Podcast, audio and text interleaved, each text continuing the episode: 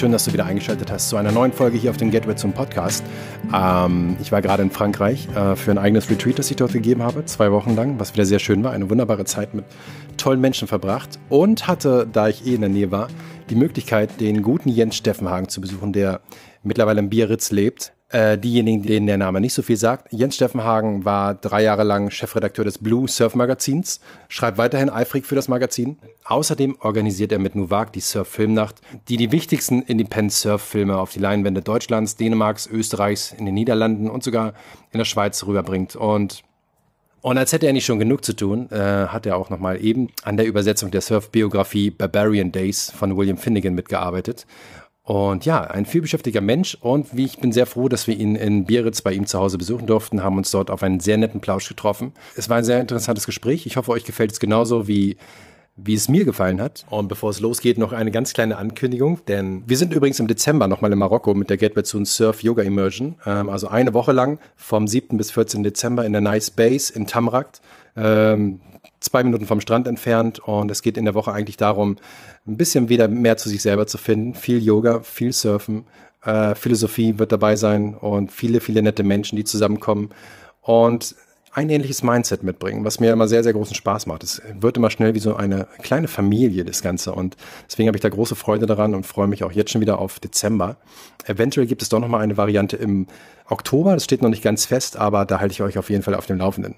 Alle Infos dazu findet ihr unter www.getwetsoon.de oder hier unter den Links in den Show Notes, wo auch die Links von Nuvak Events, der Surf Filmnacht und des Blue Surf Magazins hinterlegt sind. Und jetzt aber viel Spaß mit Jens Steffenhagen. Herr Jens, schön, dass wir heute hier sein dürfen. Bei dir in Biarritz, endlich hat es geklappt. Äh, wir hatten ja schon letztes Jahr den Anlauf genommen. Heute sind wir endlich hier. Jens, für alle, die ihn nicht kennen, Jens Steffenhagen war Mitherausgeber des Blue Magazins und außerdem der Kopf hinter Nuvak, die die ganzen Surf-Film-Nächte in Deutschland und auch Schweiz, Österreich Holland, rumschicken, Dänemark. Holland, Dänemark und so weiter rumschicken und immer fantastische Filmauswahlen haben. Aber dazu kommen wir später noch. Erstmal hallo Jens. Schön, dass wir hier sein dürfen. Hallo Thomas. Toll, dass es geklappt hat. Danke, dass du extra angereist bist. Eine Frage zumal. Also du, ähm, jetzt kommt, kam ja gerade die neue Blue Magazine wieder raus, das Blue Yearbook. Eins der Magazine, das ich wirklich am auf dem deutschen Markt am interessantesten finde, aufgrund der Stories, der Texte sowieso. Äh, ich finde es immer sehr wichtig, dass ein Magazin einen guten Text hat und nicht an der Oberfläche herumkratzt oder mit Klischees und Plattitüden spielt. Und das macht ihr definitiv nicht.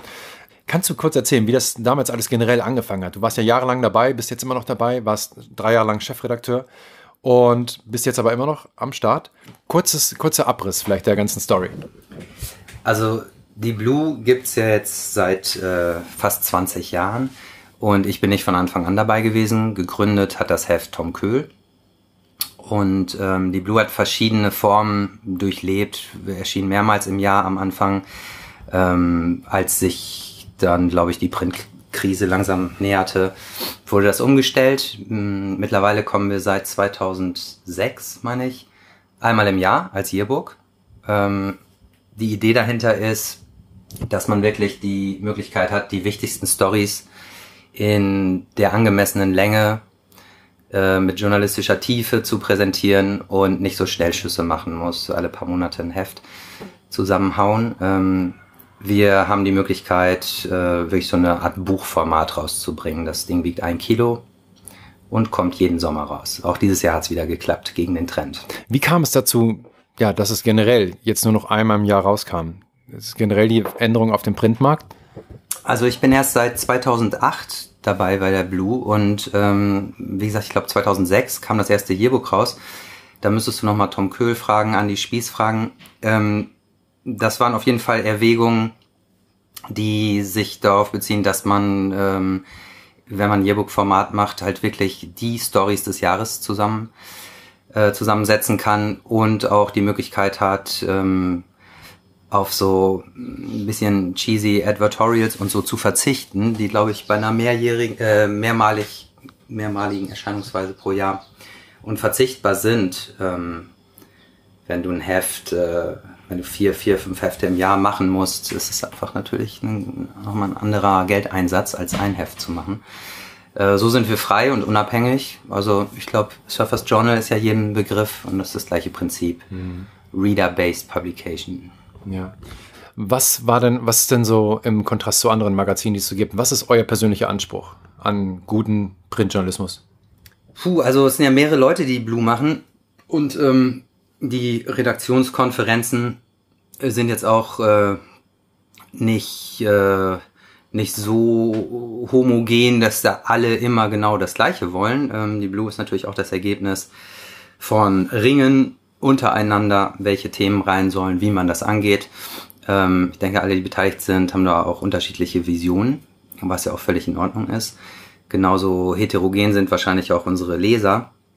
Ähm, ich glaube, eins ist allen, allen, die da mitmachen, gemein und das ist der Wunsch einfach die höchstmögliche Qualität zu haben. Also von, vom Druck über die Haptik, äh, bei den Inhalten sowieso, dass wir halt vernünftig geschriebene Texte haben, ähm, Texte, die die Ansprüche von Journalismus erfüllen. Also dass man auch mal versucht, etwas zu hinterfragen, dass man versucht, Sachen hervorzubringen, die so noch nicht bekannt waren, dass man Interviews führt, die kritisch sind äh, oder Stories ausgräbt, die überraschend sind. So ähm, die man auch noch nirgendwo anders gelesen hat. Dazu eine Fotoauswahl, das ist natürlich beim Print Mac ganz besonders wichtig. Ähm, ich denke, die Art, wie man in Print Fotos betrachten kann, das ist wirklich das Alleinstellungsmerkmal. Ich lese zwar auch viel lieber Print, als dass ich was am, am Bildschirm lese. Dennoch ähm, Fotos, da kannst du halt wirklich eintauchen, wenn du es in der Hand hast. Und deshalb ist bei uns die Fotoqualität das höchste Gut. Ähm, großformatige Fotos natürlich, aber vor allen Dingen Fotos, die Emotionen transportieren. Das mhm. ist so das Erfolgsgeheimnis, würde ich sagen, der Blue. Mhm.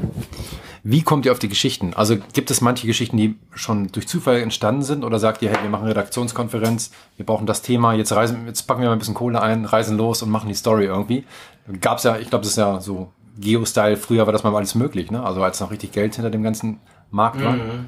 Ja, es gab in, äh, in den fetten Jahren auch äh, Blue-Trips und so, aber ähm, mittlerweile ist es einfach, die, die Redaktion, die Macher sind komplett verteilt auf der Welt. Also ähm, Gründer Tom ist mittlerweile von New York äh, zurück nach Deutschland gekehrt. Dennoch ähm, jahrelang gingen die Telefonkonferenzen halt, haben wir uns zusammen telefoniert. Ich in Biarritz, Andy in München, Angelo auf Sylt Tom in New York. So vier Leute am Telefon in verschiedenen Zeitzonen und so weiter.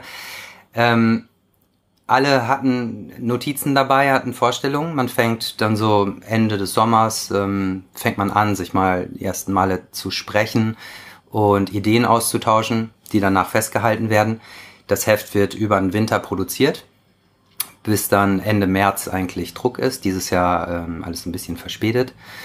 Ähm, und so tauschen wir uns aus ne? und versuchen Argumente für die Sachen, die man mitgebracht hat, in die Konferenzen zu finden und, und äh, das bessere Argument zählt. Mhm. Wenn wir mal so von Inspiration sprechen, ähm, gerade im Surfbereich, was momentan inspiriert dich so im, in, in Surfland? Kulturell oder mhm. sportlich? Sagen wir kulturell, weil ihr ja schon sehr kulturell aufgestellt seid mit dem Blue Magazine. Als Blue-Macher, ja. Ähm, als Blue würde ich sagen, inspiriert mich, ähm, inspirieren mich Leute, die surfkulturell was abseits des Mainstream machen. Nicht groß überraschend. Ähm, jetzt haben wir ein paar Jahre hinter uns, die ich so zusammenfassen würde, dass so ein Retro-Trend, äh, Rückbesinnung auf, auf 60er, 70er, ähm, sehr, sehr im Mittelpunkt stand bei Leuten, die versucht haben, andere Wege als den Mainstream zu gehen. Und das haben so viele Leute gemacht, dass das zum Teil des Mainstreams geworden ist. Ähm, ist immer schwierig, ne? So, so läuft das mit allem. Mode, Musik, äh, Malerei. Du hast, du bist auf der Flucht vor dem Mainstream. Und sobald du erfolgreich bist, dem was du machst, wird es Mainstream.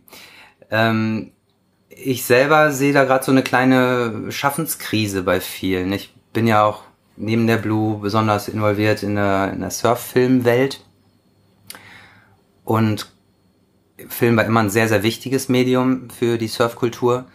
Und ich sehe auf jeden Fall, dass es jedes Jahr weniger ähm, Independent-Produktionen werden. Was ja ein Zeichen dafür ist, dass sich äh, etwas auch totgelaufen hat. Also wir hatten 2012, 13, 14, 15, würde ich sagen, wirklich so einen ähm, so eine Hochphase der Independent Surffilm Kreationen, wo Regisseure wirklich 100.000 Dollar in die Hand genommen haben, um ihre Vision des Surfens künstlerisch in einen Film zu gießen. Ähm, auf alle möglichen Arten, von ironisch bis äh, einfach nur kunstvoll bis ähm, unheimlich Wert auf kulturelle Travel-Aspekte legend und so weiter. Ne? Ähm, das waren wirklich tolle Jahre und jetzt, wir machen mit unserer Crew Nuvag, machen wir viermal im Jahr die Surffilmnacht, haben also viermal im Jahr ähm, den Druck, tolle Filme zu finden. Und das kriegen wir gerade noch so hin. Aber ich würde sagen, fünf Touren im Jahr äh, schafft man im Moment nicht. Das ist so der Output der Independent Surf-Filmmacher, von denen mhm. es eine Handvoll gibt auf der Welt und wir alle sind vernetzt, aber ähm, da kommt nicht so viel nach. So, das würde ich jetzt erstmal so als kleinen Ausdruck einer surfkulturellen Verschnaufpause oder Schaffenskrise oder so sehen. Das Sterben der Printmax ist natürlich ein weiteres Problem. Ähm, Fotografen haben es super schwer, davon leben zu können. Ne? Also wird es wahrscheinlich auch immer weniger geben, mhm. die sich auf Surffotos konzentrieren. Ähm, Surfjournalismus hat sich verändert. Es gab so zu Beginn des Online-Journalismus, als der so wirklich in die Nische Surfen dann auch durchbrach, 2009, 2010, so als, als Stab auch online gegangen ist, als die Blue online gegangen ist, so. Da gab so eine, so ein, so ein Aufbruchsgefühl unter den Autoren, weil man auf einmal unheimlich viel veröffentlichen konnte und alle hatten, oder viele hatten dann auch wirklich den Anspruch, richtig journalistisch daran zu gehen vorher in den ganzen Printmax, die, die, die ein paar Mal im Jahr rauskamen, war natürlich vieles auch Auftragsarbeit und jetzt online konnte jeder, also ich erinnere an Louis Samuels mit seinem Post-Surf-Blog, konnte einfach schreiben, was er wollte und es hat die Surfwelt durchgeschüttelt. Ähm, das war alles sehr, sehr inspirierend. Äh, davon ist aber nicht so viel übrig geblieben, weil das natürlich trotzdem unheimlich viel Arbeit ist und damit Geld zu verdienen ist sehr schwer. Und nach ein paar Jahren, ähm, ähnlich wie in der Filmszene, hat auch da dann so ein bisschen Müdigkeit eingesetzt bei vielen Leuten. Also ich sehe eine kleine Schaffenskrise, würde ich sagen, mhm. in der Surfkultur. Wenn du fragst, was mich inspiriert, muss ich rückwärts gucken, rückwärts gewandt schauen, weil mm, das waren einfach ähm, Leute, die mit einer gewissen Ernsthaftigkeit im Sinne von Professionalität, Seriosität ans Schreiben, Filme machen, Hefte machen, in der Surfkultur rangegangen sind und vieles davon ist gerade weggebrochen. Mhm. Du hast ja, letztes Jahr äh, kam ja Barbarian Days, die deutsche Übersetzung raus. Ähm, ich fand es vorher schon großartig. Ähm, wie kam es dazu? Du warst Teil davon, von der Übersetzung, oder hast einen Hauptteil mit übersetzt. Ähm, wie kam es dazu? Ist eigentlich mega cool. Ja, da muss ich sagen, äh, Props an meinen Freund Mislav. Ähm, Mislav, großer Fan von William Finnegan, schon bevor Barbarian Days kam. Ähm, ich weiß nicht genau, was ihn bewegt hat, aber er äh, hat mich gedrängt, dass ich mich drum kümmere. Er hat gesehen, dass, äh, dass, dass das Buch auf Deutsch rauskommen soll. Er hat mich belagert, dass ich mit dem Verlag in Kontakt trete. Als ich irgendwie zu faul war, hat er dann selber den ersten Schritt eingeleitet und ähm, ich glaube mir den, weiß nicht mehr genau, aber ich glaube, er hatte mir dann schon den Lektor des Sokam Verlags ähm, den Kontakt besorgt, so dass ich mich da vorgestellt habe und einfach gesagt habe, wenn ihr einen Übersetzer beauftragt, der nicht surft, dann kann das diesem Buch nicht gerecht werden. Das ist unmöglich. Und ähm, tja, wie das meist so ist, große Verlage, die Mühlen malen langsam. Es hat bestimmt ein halbes Jahr gedauert, des Hin und Hers, bis wir dann das Konstrukt gefunden hatten, die schon verpflichtete Übersetzerin, die in der Tat nichts mit Surfen am Hut hatte, mm, hat mal vorgelegt und ähm, ich habe dann so eine Art ähm, Korrektur ihrer gesamten Übersetzung gemacht. Die war sehr umfangreich, das hat mich einen September und einen ganzen Oktober gekostet. Hast du es hier gemacht eigentlich? Oder? Hier, ja. In dem Sessel da vorne. September und Oktober in Frankreich. Ihr könnt ja. euch vorstellen, was das für ein Opfer war. Ähm, das war hart, das war echt hart. Es waren 5000 einzelne Korrekturen. Boah kein Diss, weil sie mhm. kann es natürlich nicht wissen. Das, Heft, das Buch besteht zu 70, 80 Prozent aus Surf-Szenen. Mhm. Es ist ja noch nicht mal irgendwie abstrakter Slang, sondern es geht um Surfen, Paddeln, Takeoff. Und ähm, es geht natürlich nicht. Also wenn ich jetzt über äh, keine Ahnung, äh, Hochseefischen einfach so schreiben sollte und kein einziges Wort des Hochseefisch-Slangs könnte, dann wird es natürlich genauso scheitern. Aber mhm. insgesamt ist es, denke ich, eine solide Übersetzung geworden. Die Mischung aus dem Ansatz der Übersetzerin ähm, und meinen Korrekturen ist vielleicht nicht genau dem Original entsprechend, aber auf seine Art dann vielleicht auch interessant. So. Mhm. Trotzdem empfehle ich es im Original zu lesen. Ja, ich also ich habe die deutsche Variante noch gar nicht gelesen, ja. aber ähm, gut ist bei den meisten Büchern so, dass man lieber das Original gucken ja. sollte. Filme auch übrigens. Wir zeigen nie Filme mit Untertiteln oder übersetzt. Sehr gut. Zum Thema Finnegan und Surf Magazine, das fand ich ja ganz interessant. Er hat ja an einer Stelle in dem Buch erzählt, dass er Nias mit ganz wenig Leuten gesurft ist. Dann erschien Nias irgendwann auf dem Titelbild eines Surfmagazins. Und ein Jahr später sah das Ganze, der ganze Spot schon komplett anders aus. Und es war, er hat es sehr schön beschrieben, diese herzzerreißende Szene, irgendwie, wie er dann da wieder ankam und der Spot war total bekannt, total überfüllt und es war nicht mehr so wie früher. Wie sehr siehst du auch euch jetzt zum Beispiel in der Verantwortung, weißt du? Also mhm. Spots zu zeigen, ähm, ich will es nicht sagen verraten, aber über Spots zu berichten, die vorher noch niemand kannte. Mhm. Ähm, ja, da sehe ich auf jeden Fall eine Verantwortung, der wir aber schon immer gerecht geworden sind. Das war schon immer Blue Standard und gehört, also liest sich eigentlich ja sogar besser, ähm, eine Region zu benennen, und jetzt nicht zu sagen, wie man da genau hinkommt und, und wo der Spot ist. Ne? Das ähm, war in der Blue schon immer so. Es gibt natürlich mittlerweile durch Google Earth und so weiter, sobald äh, ein Video von einer Welle erscheint, so viele Möglichkeiten rauszufinden, wo diese Welle ist. Ich erinnere jetzt hier an Mick Fannings Welle und so weiter ähm, in Afrika und, und ähm, es ist heutzutage fast unmöglich, einen Spot ähm, komplett vor allen anderen zu verbergen. Ähm, aber ich glaube, das ist auch nicht so dramatisch, denn es gibt andererseits unglaublich viele, die noch nicht entdeckt sind oder jedenfalls unglaublich viele Gegenden, wo man, wenn man unbedingt möchte, auch alleine surfen kann. Also selbst hier in Frankreich, es ist Juli gerade und ähm, ist die Hölle in Biarritz, klar. Aber wenn ich so angenervt davon bin, dann muss ich ja nur eine Stunde nach Norden fahren und nochmal zehn Minuten laufen. Dann sitze ich mit maximal zwei, drei Leuten im Wasser. Es geht, ne? Und deshalb, ähm, mich nerven Crowds auch wie jeden, aber ich sehe das nicht ganz so hysterisch, denn klar, diese ganzen Weltklasse-Wellen, Desert Pontiers und so weiter, das mag für, für die Leute, die ja regelmäßig hingefahren sind, die alleine gesurft sind, ähm, wirklich schrecklich sein. Kann ich aber gar nicht mitreden, weil ähm, mein Surflevel auch nicht so ist, dass ich Weltklasse-Wellen unheimlich gerne mit zwölf Fuß alleine surfen würde oder so. Also ist irgendwie nicht so richtig mein Thema, aber in der Blue machen wir es so, dass wir sowieso nur Länder oder Regionen nennen, wenn da ein toller Line-Up-Shot drin ist, außer es ist Rincon oder äh, Pipeline. Oder so. Mhm. Okay. Also neben dem Übersetzen und neben dem äh, Schreiben fürs Blue Magazine machst du ja, wie du schon angesprochen hattest, äh, mit Nuwag die Surffilmnächte. Mhm. Ähm, und stellt immer wieder interessante Filme vor. Wenig kommerzielles.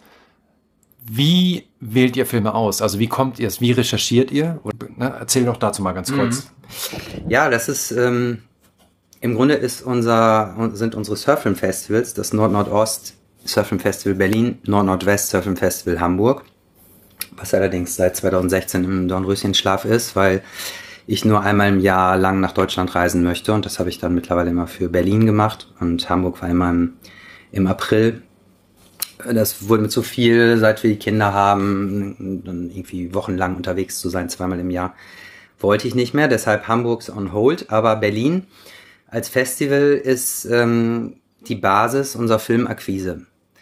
Wir haben dadurch, dass es den Festivalcharakter hat, also unheimlich viele Filme zeigen kann, das, äh, diese Veranstaltung, ich meine, wir sind ja meistens fünf oder sechs Nächte in Berlin am Start. Wir zeigen, weiß nicht, 15 Langfilme, 20 Kurzfilme oder so. ähm, da sieben wir die vorhin schon angesprochenen vier Produktionen pro Jahr raus, mit denen wir touren möchten. Und weil das Festival natürlich ein Budget hat, äh, was es erlaubt, Regisseure einzuladen etc., ist das eigentlich immer die erste Kontaktaufnahme, dass ähm, amerikanische, australische oder keine Ahnung, woher kommende Regisseure sehen, was wir machen, wie der Style von Novak ist.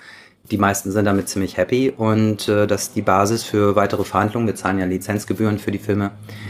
Die meisten Regisseure sind ehrlich gesagt einfach total glücklich, dass sie äh, Geld einnehmen können und ähm, dass in Nordeuropa ihre Filme gezeigt werden. Damit haben sie ja gar nicht gerechnet im, im ganzen Budget, in der Kalkulation, wie sie äh, den Film rentabel machen, war das gar nicht vorgesehen. Das kommt immer als Add-on dazu. So, also ähm, da haben wir wenig Probleme. Klar, die ganz großen Produktionen, die wir jetzt in letzter Zeit gehäuft hatten, Andy Irons Kissed by God oder Momentum Generation oder sowas natürlich Produktionslevel sind, die nur von Studios äh, ermöglicht werden können, die ein einzelner äh, Regisseur so als One-Man-Show gar nicht liefern kann. Ähm, da sind es natürlich langwierige Verhandlungen, höhere Summen. Aber letzten Endes sind das auch beides Filme gewesen, die relevant sind und deshalb haben wir sie zeigen wollen. Und ähm, ja, der Erfolg hat uns auch recht gegeben. Und ja. mit, mit den bisschen kleineren Produktionen ähm, ist es so, dass das eigentlich ein Netzwerk ist. Wir machen das jetzt schon, die Surfilmnacht machen wir seit 2010, das sind äh, neun Jahre. Das Hamburg Festival war das erste Mal 2012 alle Regisseure, die regelmäßig was veröffentlichen, Kai Neville, Nathan Oldfield, wie sie alle heißen, ähm, sind mit uns natürlich in den vergangenen Jahren schon in Kontakt gewesen. Deshalb sind die Wege da total kurz. Wenn die was Neues machen, sagen sie Bescheid. Und so kriegen wir. Was macht für dich persönlich, also nach deinen Kriterien in deinem Kopf, was macht für dich einen guten Surffilm aus? Auf jeden Fall die Story. Und ähm, im Grunde ist ein Film ja ein verfilmtes Buch. Jetzt ist es beim klassischen Surffilm, der eigentlich tolles Surfen, toll geschnitten zur passenden Musik gezeigt hat, äh, jahrzehntelang, ähm, ist es natürlich ähm, eher eine rein visuelle Geschichte. Das sind, ist aber ein Format, mit dem wir jetzt schon lange nicht mehr getourt sind. Der, die Entwicklung ging eigentlich in den letzten Jahren einfach dahin, dass wirklich Geschichten erzählt werden, die man genauso gut als Buch hätte veröffentlichen können. Jetzt Momentum Generation, Andy Irons sowieso, aber auch genauso Biarritz Surf Gang oder ähm, Splinters, der Film über Surfen in Papua-Neuguinea, der quasi auch schon so eine Spielfilm-Dramaturgie im, im Schnitt dann bekommen hat, obwohl es eine Doku ist. Das sind alles Filme, die ähm, brauchen ein gutes Drehbuch. Sonst funktionieren sie als Film nicht, so wie alle Filme. Ne? Und äh, darauf achten wir einfach. Es gibt viele gute Versuche, die aber vom Drehbuch her so schlecht sind oder nie ein Drehbuch hatten, sondern nach der Methode vorgegangen sind, wir filmen erstmal und dann gucken wir im Schneideraum, was wir draus machen. Mhm. Das merkt man den Filmen aber meistens an. Ja. Und äh, unsere Zuschauer sind, ich war bei so viel Surfilmnächten dabei, sind größtenteils total sympathische und vor allen Dingen total schlaue Leute, die natürlich einen Anspruch an einen Kinofilm haben. Und die haben diesen Anspruch an einen Kinofilm genauso, wenn es ein Surffilm ist äh, oder wenn es irgendeine Hollywood-Produktion ist. Mhm. Deshalb lege ich da auch jetzt für Surffilme ähm, keinen anderen Anspruch an als in jedem anderen Film. Das muss überraschend sein, das muss äh, gut erzählt sein, das muss logisch sein und äh, aufregend. Das ist der Anspruch. Aber man muss natürlich sagen, ähm, wir hatten jetzt wahnsinnig viel Biopics, also Dokus über das Leben von jemandem das ist wirklich gerade die Mode. Ähm, jetzt gerade waren wir mit Trouble, The Lisa Anderson Story unterwegs. Als nächstes kommt der Film über Tony Alva. Und äh, natürlich gibt's diese Moden und die Moden ändern sich auch wieder. Ich bin sehr gespannt, was danach kommt. Mhm. Ich kann mir nicht vorstellen, dass es wieder zurückgeht zum alten Taylor Steele-Film Top Surfen mit Musik. Ja, ich kann es mir einfach nicht vorstellen. Also es ist, es ist super, sieht auch auf der Leinwand sensationell aus, aber dadurch, dass so viele Sachen online sind, die beste Surfen zeigen, kann ich mir nicht vorstellen, dass jemand das nochmal wagt, da ganz viel Geld zu investieren. Und es wäre auch fraglich, ob wir das zeigen würden. Ich bin gespannt, wohin es geht. Ich könnte mir vorstellen, ein Aspekt, der zukünftig wieder mehr im Fokus von, von Surffilmen steht, ist ähm, Travel. Mhm. Und das Reisen auch zu zeigen, mhm. richtig. Da vielleicht sich auch mal wieder an, ähm, an Endless Summer zu orientieren, der immer noch ja. ein Top-Film ist, äh, nach 40, 50 Jahren. Also, ich bin gespannt. Irgendwann wird die Biopic-Manie aufhören. Dann sind auch alle großen Leute aberzählt. Ähm, mal sehen. Okay. Wenn du schreibst, du erzählst ja selber quasi, gehörst dem narrativen Bereich an. Mhm. Wie groß ist der Reiz für dich, selber mal einen Film zu machen? Sehr, sehr, sehr groß. Hätte ich unheimlich Lust zu. Aber ein Film ist natürlich eine Riesenaktion. Ne? Ein Film kostet einfach unheimlich viel Geld. Und das ist der Unterschied zum Buch, wo es dich nur deine Zeit kostet erstmal. Ja. Ähm, Film kostet über deine Zeit hinaus, aber auch sau viel Geld, weil äh, mehrere Leute involviert sind, Spezialisten involviert sind. Das heißt, ähm, wenn du eine Idee hast, dann muss dieser Schuss auch sitzen. Und das ist nichts, was man einfach mal so macht. Also wäre jetzt für mich auf jeden Fall nicht, nicht vorstellbar. Ähm, da muss sich schon wirklich was ideal passendes aufdrängen oder erst das Buch, dann der Film oder so. Mhm. Aber ich habe total Lust dazu. Film war schon immer ein Medium, was mich, was mich interessiert hat. War lange Filmjournalist, bevor ich bei Blue schon äh, angefangen habe. Für mich äh, ist das ein nach wie vor super spannendes Medium. Ich hoffe, ich mache den ersten Film, bevor alle Kinos gestorben sind. Was sagst du zu Netflix und so weiter? Also zu diesem ganzen, zur Entwicklung. Mehr Serien, mehr Netflix, Home, Kino, anstatt das eigentliche Kino, wo sich Menschen treffen, zusammenkommen? Ja, äh, ich finde einen, einen wirklich guten Film, also wenn ich mir von, Film, von einem Film viel verspreche, dann will ich den im Kino sehen. Die Intensität ist einfach eine völlig andere. Du tauchst einfach ganz anders ein. Das ist einmal die Größe der Leinwand, aber vor allen Dingen auch, dass du nicht weg kannst. Und wer auf dem Sofa sitzt, also das kennt ja jeder, es ist super schwer, 90 Minuten ohne nach was zu greifen auf diese, auf den Bildschirm zu gucken, ja. Und da verliert man einfach kurzzeitig die Atmosphäre des, des Werks. Und ähm, deshalb ist Kino für mich total unersetzlich, wenn es darum geht, einen 90-minütigen Film wirklich zu, zu spüren. Also meinetwegen soll es Netflix geben, aber wenn das wirklich das Ende der kleinen, schönen Kinos mit guter Filmauswahl einläutet, dann wäre ich sauer auf Netflix. Mhm. Okay. Bleiben wir doch gleich mal beim Thema Narration. Ähm, aus der schreibenden Branche, wer ist da so dein Idol, autorenmäßig? Also ich mag Hemingway wahnsinnig gerne. Äh, zwar macho, aber, ähm, aber zu Recht. Und diese präzise Art zu schreiben, kurze Sätze äh, und trotzdem es wahnsinnig bildhaft äh, und intensiv rüberzubringen, das finde ich schon sehr cool als Stilmittel. Das so meinetwegen als Romanidee. Ähm, Im Journalismus gibt's äh, viele Leute, die, die super schreiben. Ich mag, ich mag den Stil der frühen 2000er oder so späte 90er, frühe 2000er, als es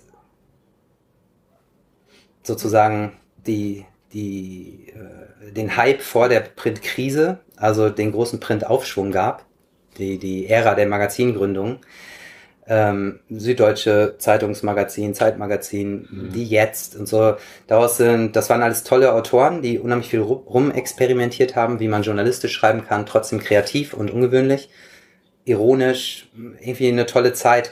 Die meisten sind etablierte Journalisten geworden, aber so ein bisschen die, diesen kreativen, spielerischen Ansatz des Schreibens verloren. Aber ich lese immer noch gerne SZ-Magazine von 2001 oder so. Ach, cool. Du lebst mittlerweile seit ein paar Jahren in Biarritz. Inwiefern unterscheidet sich dein Leben hier von dem in Deutschland? Hm, also zwei Jahre nachdem wir umgezogen sind, ähm, haben wir Zwillinge bekommen. Und das hat einfach mein Leben so sehr verändert, dass äh, ich das eigentlich gar nicht mehr vergleichen kann jetzt die, die Veränderung, die durch den Umzug allein kam. Denn meine Änderung an Hamburg ist natürlich Änderung an ein Leben ohne Kinder. Und ich kann mich da gar nicht mehr richtig dran erinnern. Das ist irgendwie äh, sehr weit weg. Insofern schwer zu sagen. Hier ist einfach das Meer ähm, mit Wellen. Wir können, ich würde sagen, 330 Tage im Jahr kann man surfen, wenn man es drauf anlegt. Mache ich natürlich nicht. Aber ähm, das ist, ist der Grund gewesen, warum wir umgezogen sind. Ne? Wir sind jetzt gar nicht super frankophil oder so, sondern wir wollten einfach ans Meer ziehen und haben nach zehn Jahren ewig äh, nach Dänemark fahren, jedes Wochenende und so. War einfach so ein bisschen die Luft raus, ähm, immer so viel Auto zu fahren, um surfen zu gehen. Ich liebe Dänemark immer noch und wenn es möglich wäre, das im Umkreis von einer Dreiviertelstunde zu haben, dann würde ich auch gar nicht wegziehen. Aber von Hamburg ist halt doch immer sehr viel Gurke gewesen und deshalb sind wir runtergezogen. Ähm, ja, einfach mehr surfen, aber dafür natürlich auch weniger. Ich liebe Hamburg. Jedes Jahr, wenn ich da bin, ähm, nagt es auch ein bisschen an mir. Mhm. Ja, echt? Wirklich? Ja, ja, ja. Krass. Ja, klar, ne? Da sind Freunde, da ist sogar meine Familie mhm. größtenteils. Ähm, da ist auch eine, eine Surf-Szene, also diese ganze Nord-Surf-Szene, die ich total schätze, die ich total mag. Das ist wirklich ein Ansatz von Entdeckertum, äh, wo das Entdeckertum gerade mal 10, 12, 13 Jahre her ist. Hier in Frankreich ist es natürlich 40, 50 Jahre her. Ne? Mhm. Das heißt, hier ist es so Mainstream geworden mit so unangenehmen Ausprägungen auch, die es in Dänemark bei allem Hype noch lange nicht gibt. Mhm. In, in Dänemark oder auch an der Ostsee kannst du Surfen auf eine Art erleben, wie das hier kaum noch vorstellbar ist. Mhm. Dass du wirklich mit zehn Freunden im Wasser sitzt und sonst ist keiner da. Das ist schon sensationell. Hier kannst du vielleicht allein im Wasser sitzen, aber dann habe ich keine zehn Freunde dabei. Also es ist, äh, es ist schon auch schade, das hinter mir gelassen zu haben erstmal. Aber gut, wir wohnen, du siehst, 100 Meter vom Spot und das ist natürlich super cool, auch mit den Kindern einfach rüberlaufen zu können und, ähm, und immer Wellen zu haben. Das ist schön. Aber Nordsurfen ist schon was ganz, ganz, ganz Besonderes. Mhm. Wann warst du das letzte Mal oben in Dänemark? Äh, ich glaube, letztes Jahr, also ich bin mir nicht sicher, letztes oder vorletztes Jahr. Wir haben einfach jedes Jahr einen Monat in Deutschland verbracht. Auch als Aufhänger natürlich das Berlin Festival immer. Dann meistens in Dänemark noch eine Woche ein Haus gemietet. Mhm. Aber viele Freunde in Klippmüller vor Ort und ähm, das war uns immer wichtig, dass wir alle einmal kurz wiedersehen, mhm. alle Hamburger wiedersehen. Viele Hamburger kommen uns natürlich auch hier besuchen, aber ähm, ist nochmal was anderes, zusammen dann vielleicht da kurz im Wasser sitzen zu mhm. können, wo wir früher immer waren. Okay. Ähm, nochmal zurück zur Literatur. Spielt in deinem Leben auch eine große Rolle. Was liegt gerade auf deinem Nachttisch? Welche Lektüre? Ähm, wie heißt das Ding? Äh, Ronald Reng, Autor. Die Talente des Mrosko oder so ähnlich über einen ähm, ein Berliner Fußballspieler äh, Berater, Vermittler. Eine Tragikomödie. Eigentlich ganz geil. Mhm. Ich habe mir gerade einen Schwung bei Elf Freunde äh, im Webshop äh, einen Schwung Fußballbücher bestellt. Daneben liegt die große Geschichte der Fußballtaktik oder sowas. Okay, wow. okay, klingt gut. Das Meer, was bedeutet das für dich? Äh, Spielplatz. Also eigentlich im besten Fall ein Spielplatz. Hier ist es leider auch öfter Quelle von ähm, Krankheiten. Mhm. Ich nehme gerade noch antibiotische Ohrentropfen, weil ich die dritte Ohrenentzündung dieses Jahr habe. In Biarritz die Wasserqualität grauenhaft. Richtig schlimm.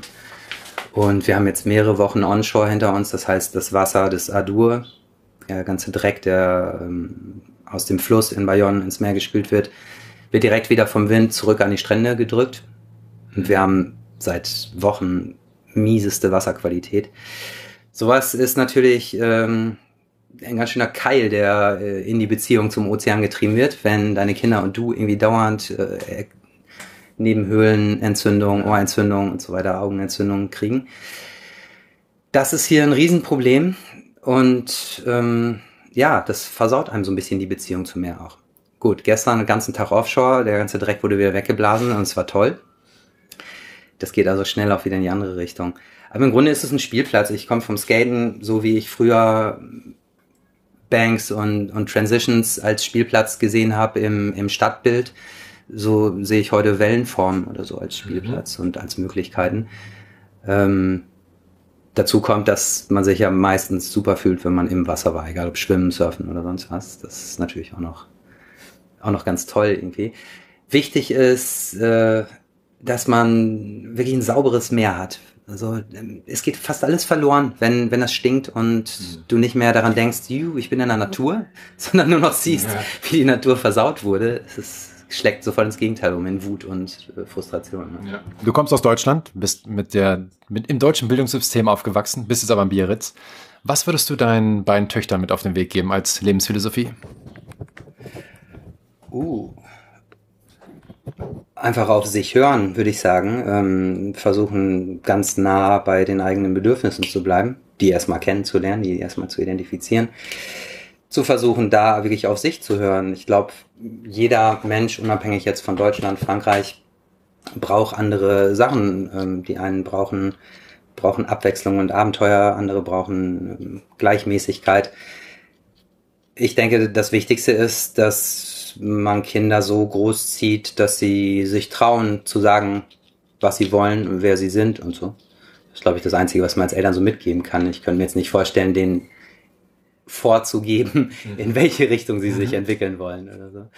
Aber denen die Power zu geben, dass sie, äh, dass sie auf sich hören und auf ihre Gefühle hören, das ist so mein Ansatz. Ist aber keine Lebensphilosophie. Mhm.